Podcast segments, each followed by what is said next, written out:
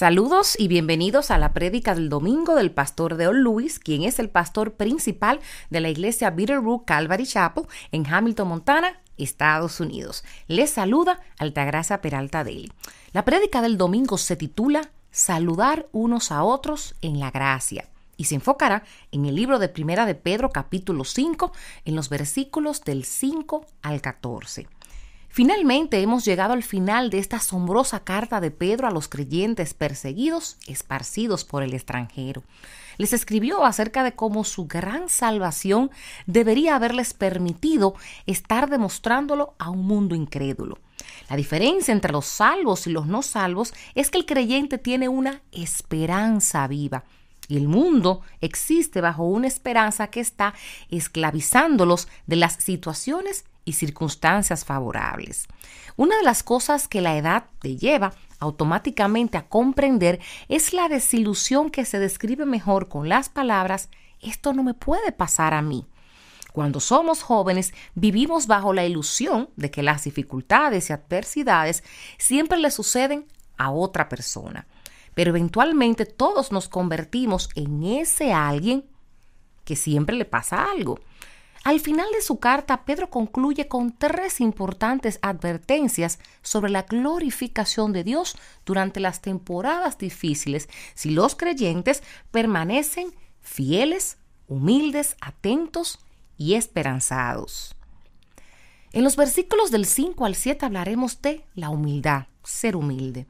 Primera de Pedro, capítulo 5, los versículos del 5 al 7 nos dice, Asimismo, vosotros los más jóvenes estáis sujetos a los mayores, y todos revestidos de humildad en vuestro trato mutuo.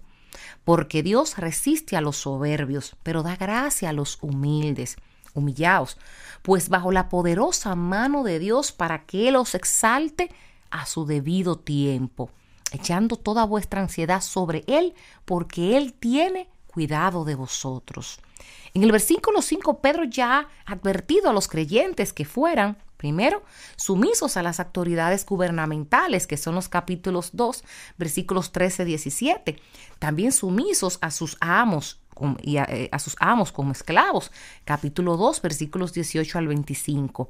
Sumisos a sus maridos como esposas, hablan los capítulos 3 del 1 al 7.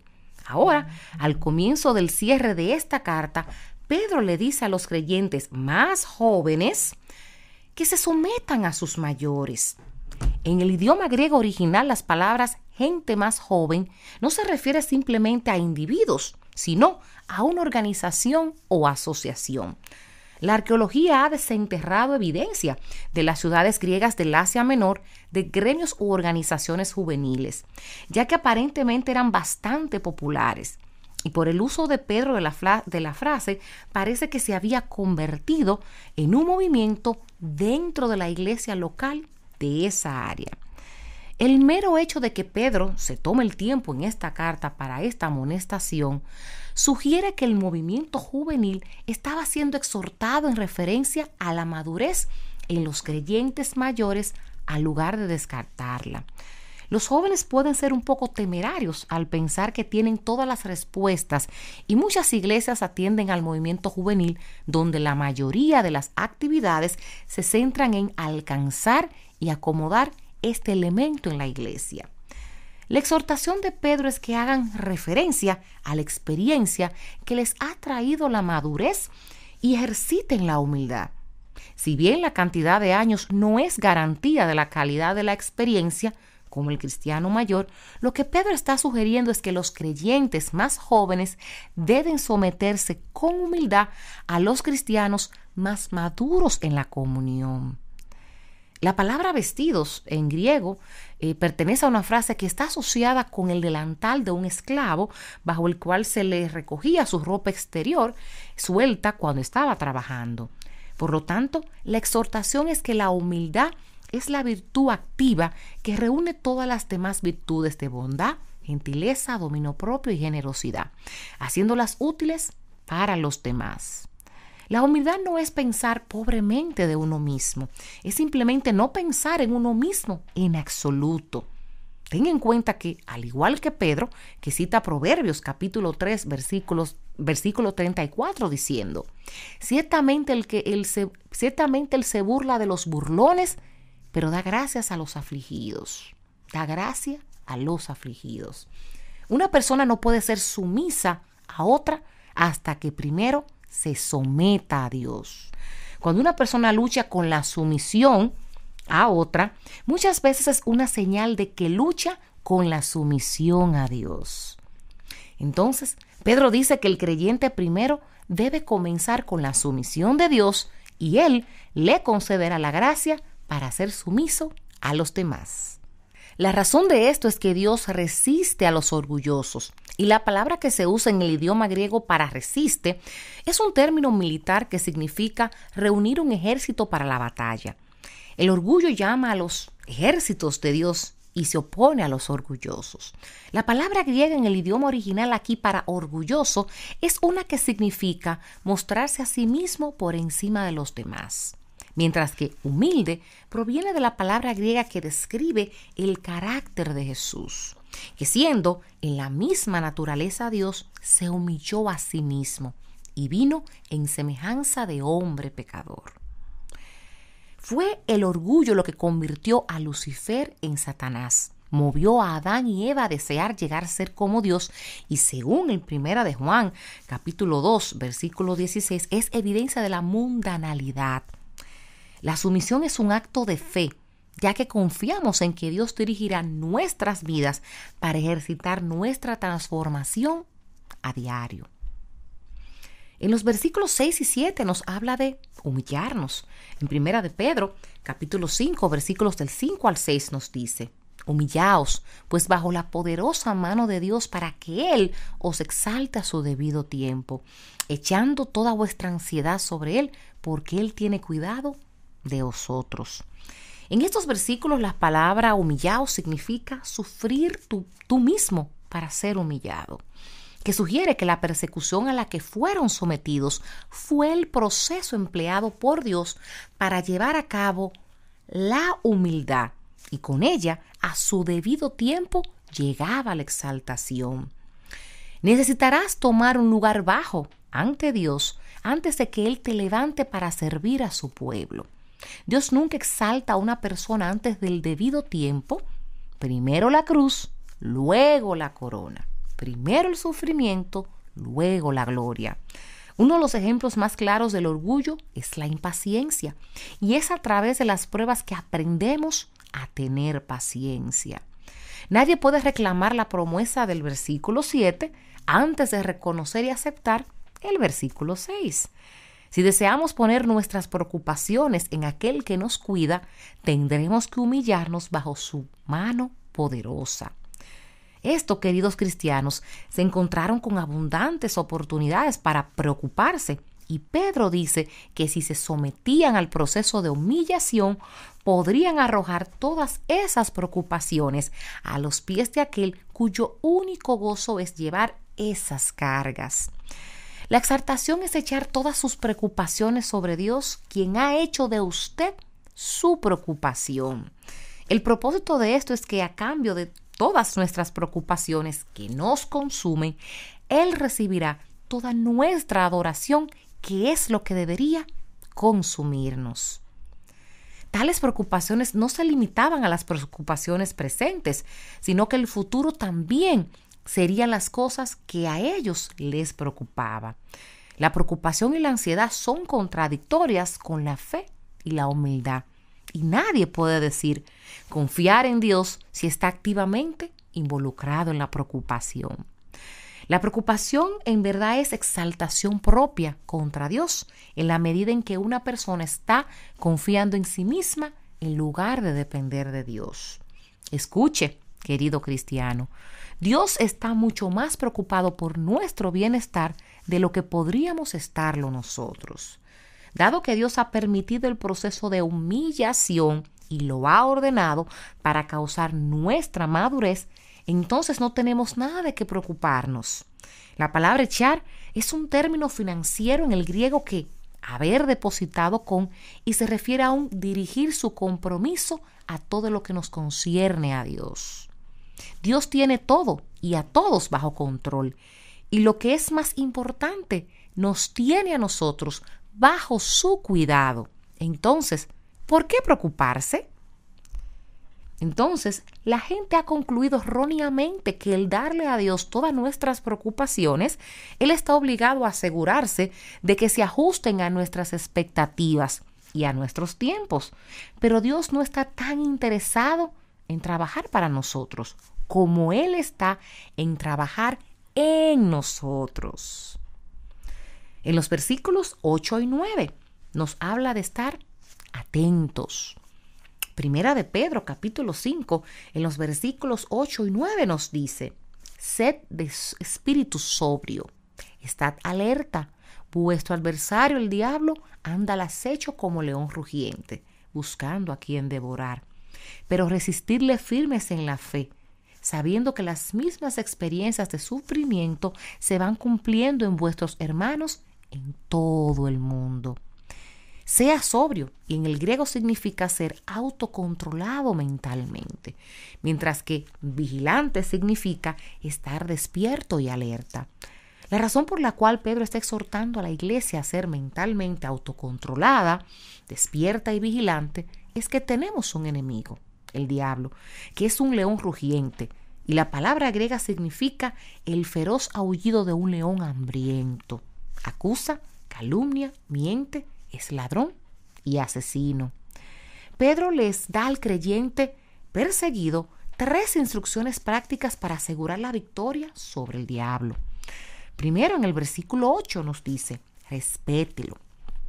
Palabras como sea autocontrolado mentalmente y mantente despierto y vigilante sugieren que Pedro tenía un respeto saludable por Satanás, tan claramente como Pedro lo veía como extremadamente peligroso cristianos, debemos tomar nuestra guerra espiritual en serio y no pensar en Satanás como una broma, ignorarlo ni subestimarlo.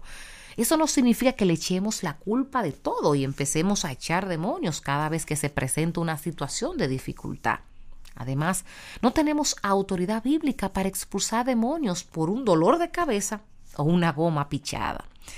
En el versículo 8b dice, reconócelo, la siguiente noticia que Pedro le da a través de una lista de nombres que lo identifica como nuestro adversario, que es una palabra que significa un oponente en una demanda.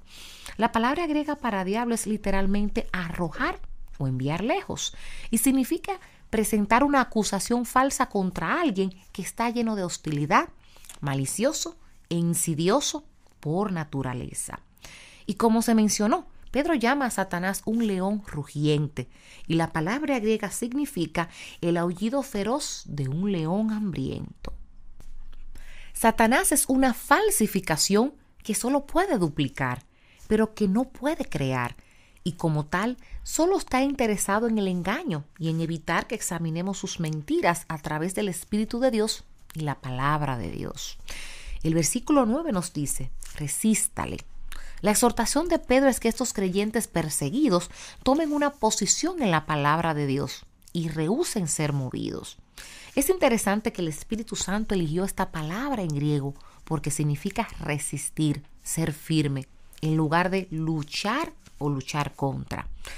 El cristiano no necesita luchar contra el diablo, solo necesita estar firme en la verdad. La lucha valiente es aquella en la que nos apoyamos solo en la victoria ganada en Jesús y cualquier otra cosa, compartimos la derrota. Queridos, antes de que podamos resistir al diablo, siempre recordemos que necesitaremos inclinarnos ante Jesús. La palabra griega firme es un término militar que significa una compañía de soldados fuertemente cerca, dispuestos y profundamente armados con el fin de hacer que sea imposible penetrar la formación de soldados. Nuestra estrategia es la total dependencia de Jesús que siempre será 100% exitosa. En los versículos 10 y 11 nos habla de la esperanza. En primera de Pedro capítulo 5, en los versículos 10 y 11 nos dice, y después de que hayáis sufrido un poco de tiempo, el Dios de toda gracia que os llamó a su gloria eterna en Cristo, Él mismo os perfeccionará, afirmará, fortalecerá y establecerá. A Él sea el dominio por los siglos de los siglos. Amén.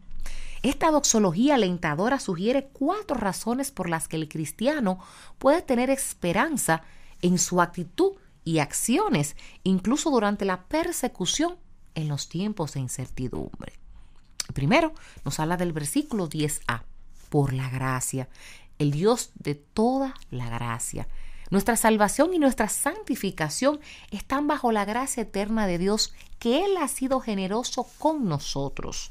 Su gracia satisface y excede todo lo que la vida le demande en cada situación y siempre nos dará más, ya que es suficiente para nosotros. En el versículo 10b nos habla para la gloria, quien nos llamó a su gloria eterna. Oh, queridos cristianos, no olvidemos nunca que lo que comienza con la gracia de Dios siempre nos llevará y solo terminará en la gloria de Dios. Si dependemos de la gloria de Dios cuando sufrimos, este sufrimiento resultará en gloria. El camino en esta vida puede ser difícil, pero conduce a la gloria y eso importará por toda la eternidad. El versículo 10c, por una temporada, después de haber sufrido un poco de tiempo. Tal sufrimiento es temporal, como Pablo había compartido en 2 de Corintios 4:17, que eran solo pues esta aflicción leve y pasajera nos produce un eterno peso de gloria que sobrepasa toda comparación. Para un resultado mucho más glorioso, Satanás quiere que el cristiano revierta esto y lo convierta en problemas gigantes para la eternidad sin beneficio ni resultado. Versículo 10d.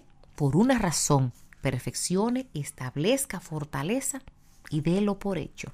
Finalmente, Pedro les recuerda a sus lectores que esta persecución tiene cuatro beneficios importantes para los creyentes. Primero, perfecto. La palabra en griego eh, significa ser espiritualmente maduro y se usa en otras partes, en Marcos capítulo 1, versículo 19, para remendar, reconstruir las redes de pesca y sugiere que la persecución no destruye la obra de Dios en nuestras vidas, hace lo contrario, ya que nos trae la paz y nos reconstruye juntos de nuevo. Segundo, establecer. Aquí la palabra significa cimentar un edificio a una base. La persecución nos perfeccionará ya que no quede ningún defecto. Nos establecerá para que nada pueda sacudirnos y librarnos de él. Nos fortalecerá para que podamos vencer todo lo que trate de apartarnos de su amor. Fortalecer, número tres. Aquí la palabra significa la fuerza de Dios dada para satisfacer todas las demandas de esta vida. ¿De qué serviría al cristiano pararse sobre el firme fundamento de la palabra de Dios sin la fuerza para aplicarla y actuar sobre ella? Número cuatro, darlo por hecho. Aquí la palabra significa poner un fundamento, que es la misma palabra que se usa en Mateo 7 del 24 al 27, y la parábola de la casa que resistió la tormenta porque estaba anclada en la roca. Un creyente que estaba establecido en su fe sobre la roca de Cristo podrá resistir todas las tormentas que viene del mal de la vida y tampoco serán sacudidos por todo viento de doctrina en Efesios 4:14. Y les repito, un creyente que ha establecido su fe sobre la roca de Jesucristo podrá resistir todas las tormentas que vienen del mar de la vida y tampoco serán sacudidos por todo el viento de doctrinas. El versículo 11, todo esto es para la gloria de Dios y su dominio por los siglos de los siglos. Debemos ver que una razón por la que se mencionó anteriormente da testimonio de que sus planes, propósito y tiempo siempre serán los que glorifiquen mejor. Y en los versículos del 12 al 14 nos habla de fidelidad. Primera de Pedro capítulo 5 versículos del 12 al 14 nos dice, por conducto de Silvano, nuestro fiel hermano, porque así lo considero, os he escrito brevemente, exhortando y testificando que esta es la verdadera gracia de Dios.